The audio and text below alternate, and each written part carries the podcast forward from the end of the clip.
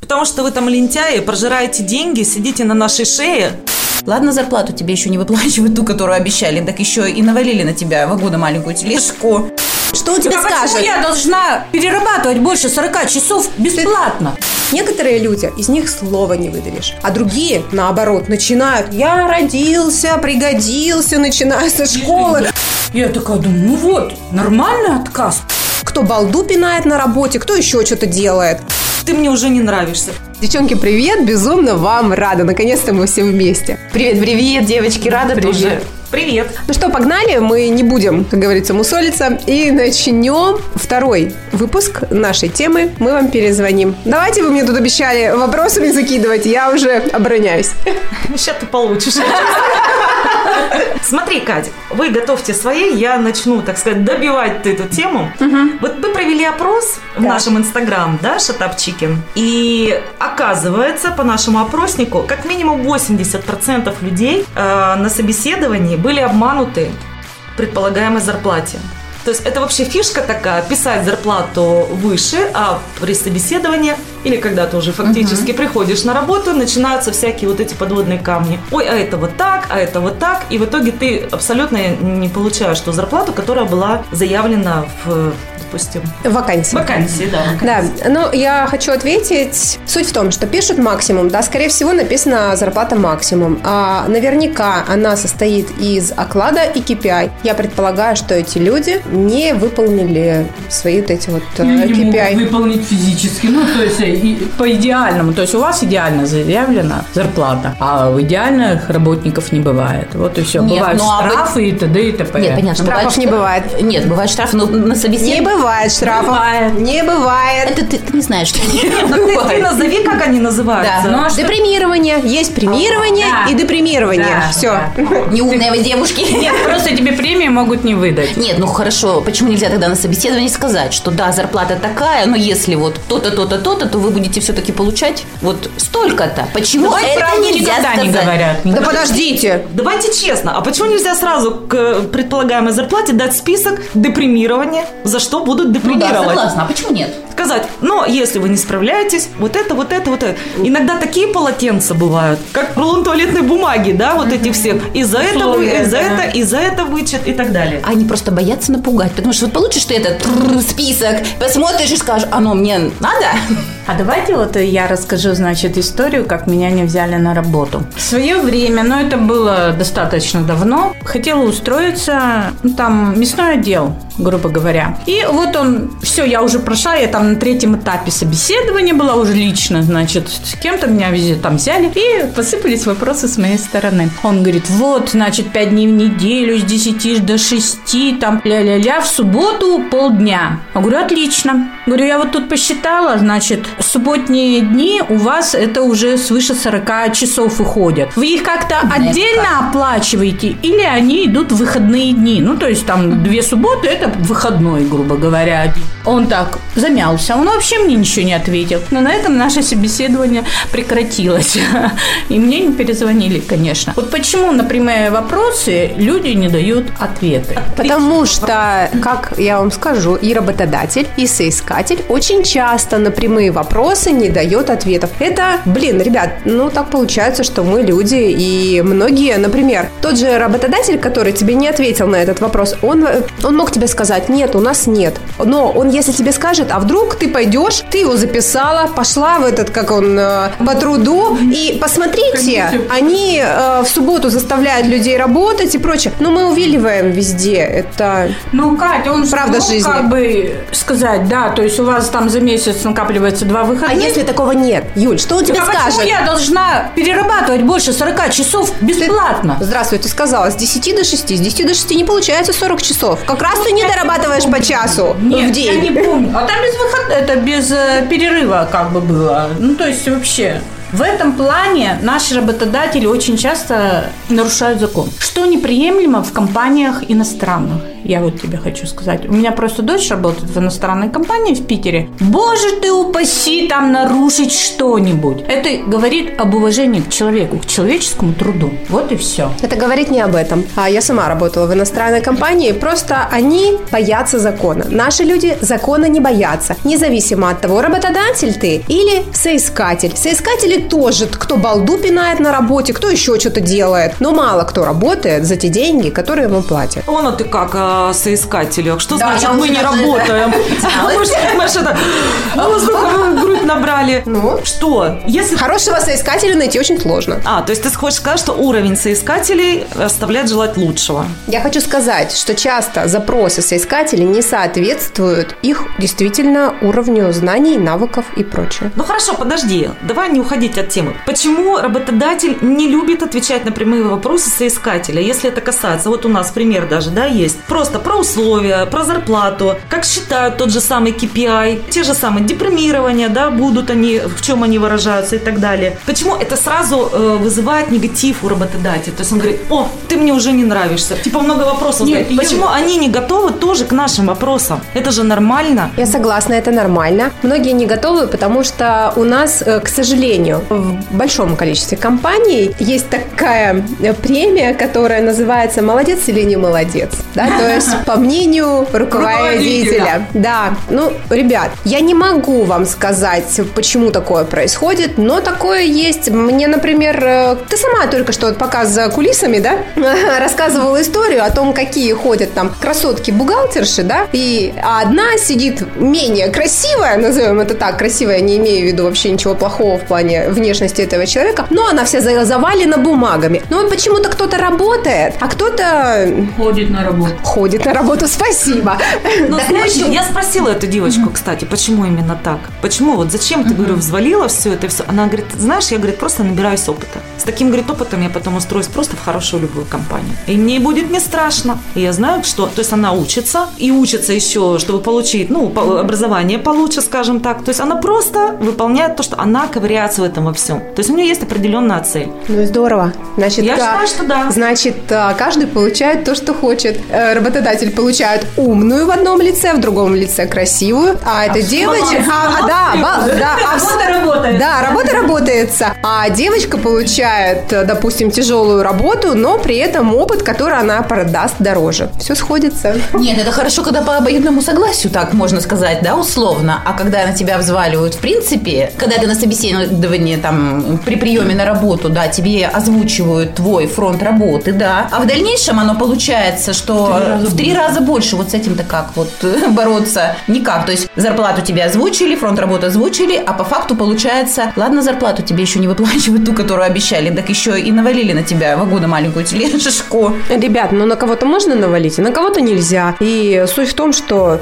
мы что, привязаны, что ли, к одному работодателю? Разворачиваешься и уходишь. И мы вообще-то с вами говорим о собеседованиях Да. и о том, как, э, не знаю, как писать резюме. Вы мне сейчас начинаете сыпать вопросы, которые касаются работы. Я не могу за них ответить. Хорошо. По поводу резюме. У меня сейчас это больная тема, девочки. Пишу резюме, то есть там туда послала, туда послала.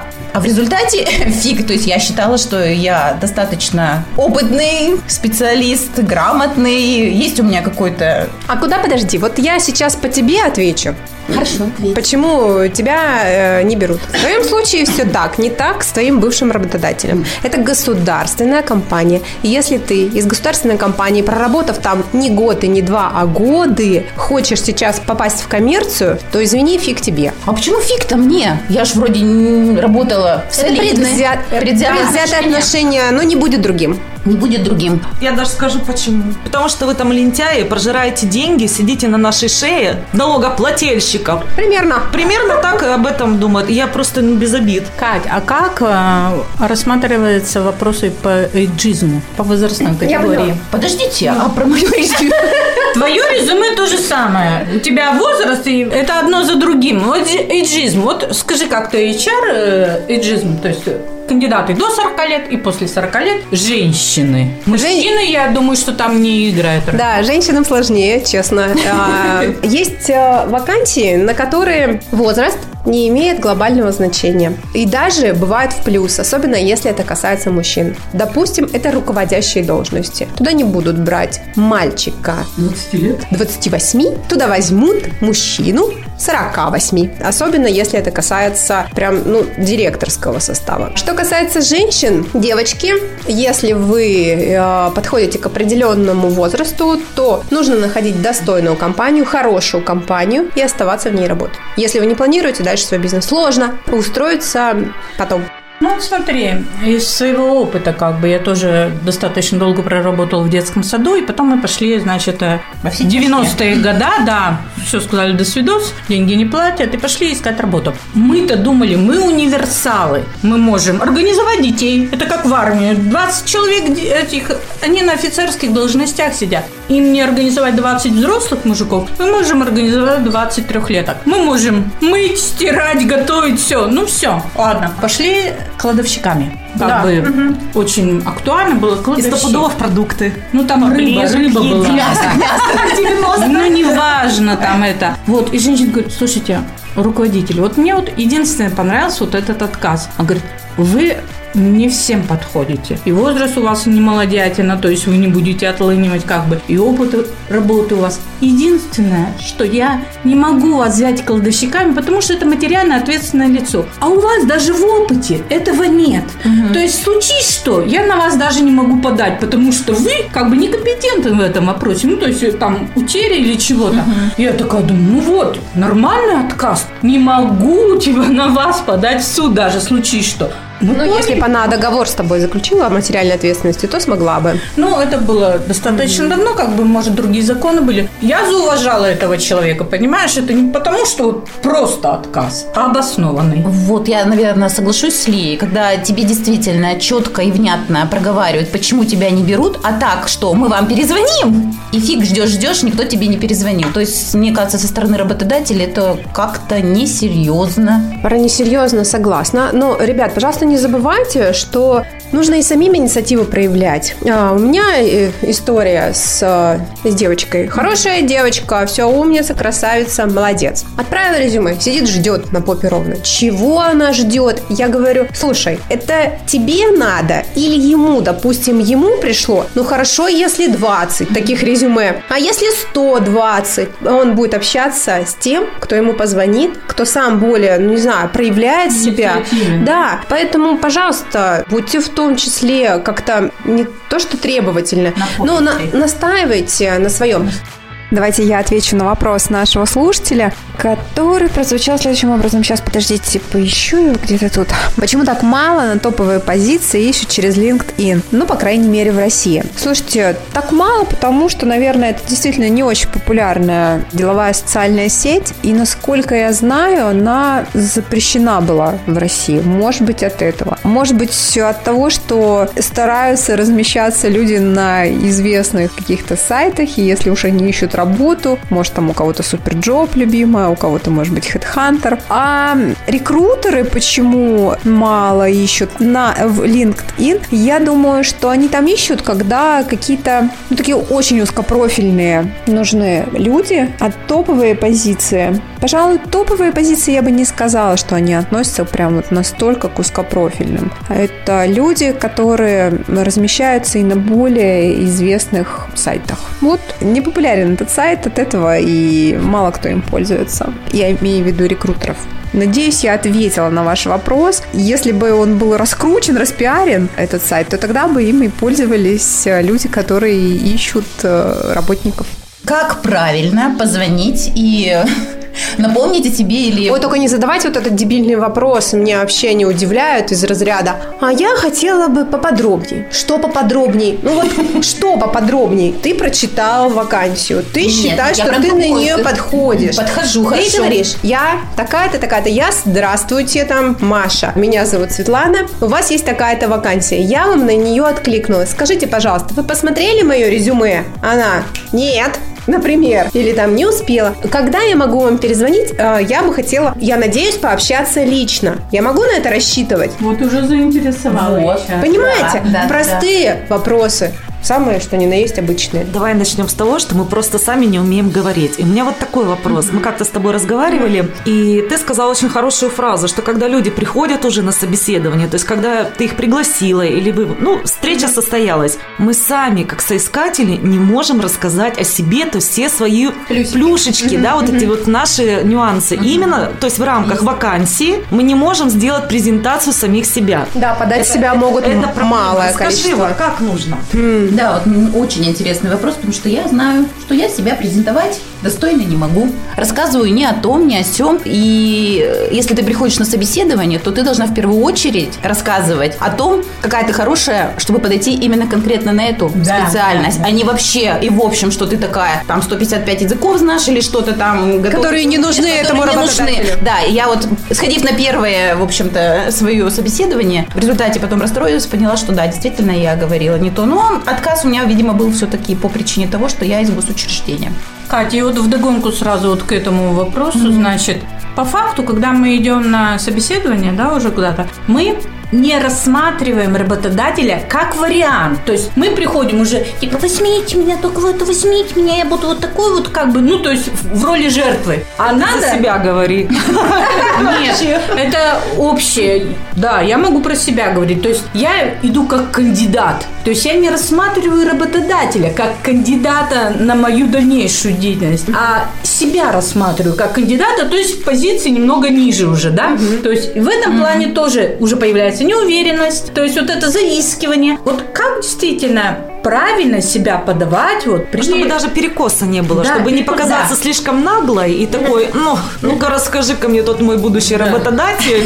Да, Типа, я да я такая такая, у меня зарплата требую 100 тысяч, ты мне там предлагаешь десятку, то есть это вот как бы Расскажи несоответствие. прямо. Да, вот Есть как соответствие. Что тебе нравится, когда соискатель себя преподносит? Да. Мне нравится, когда соискатель посмотрел, куда он пришел. То есть, э, чтобы он изначально помониторил э, компанию, помониторил эту вакансию. Я вам уже об этом говорила и настаиваю на этом. Пожалуйста, посмотрите, что нужно работодателю. Там все написано. Нужно, чтобы он умел то, то и то. Так про это и рассказывайте, что вы умеете это и это. Я посмотрел ваши вакансии. Да, я вот сталкивался там-то, там-то. Некоторые люди, из них слова не выдавишь. А другие, наоборот, начинают. Я родился, пригодился, начиная со школы. Кому, не заткнуть. кому какое дело? Ну, то есть, ребята, очень хорошо. Ну, давайте хотя бы скажи просто, у меня так-то, мне столько-то лет, образование такое-то. Можешь, если ты считаешь, что у тебя офигенное образование, так подчеркни, что именно, какой там ты для себя навык приобрел. И далее по профессиям. Не нужно все перечислять, когда ты работал в юности, в, там, в 16 лет продавцом, да, а сейчас тебе 50 лет, и ты, допустим, зам генерального директора где-нибудь. Не надо все перечислять. Скажи, мой путь был достаточно там, э, не знаю, да, длинный из значимых э, профессиональных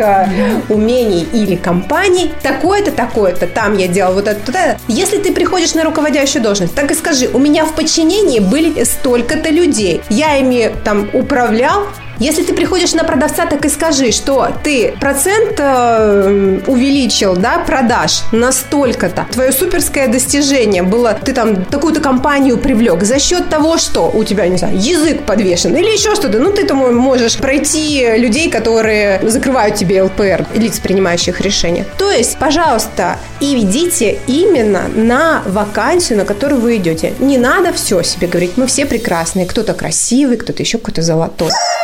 Shut up, chicken!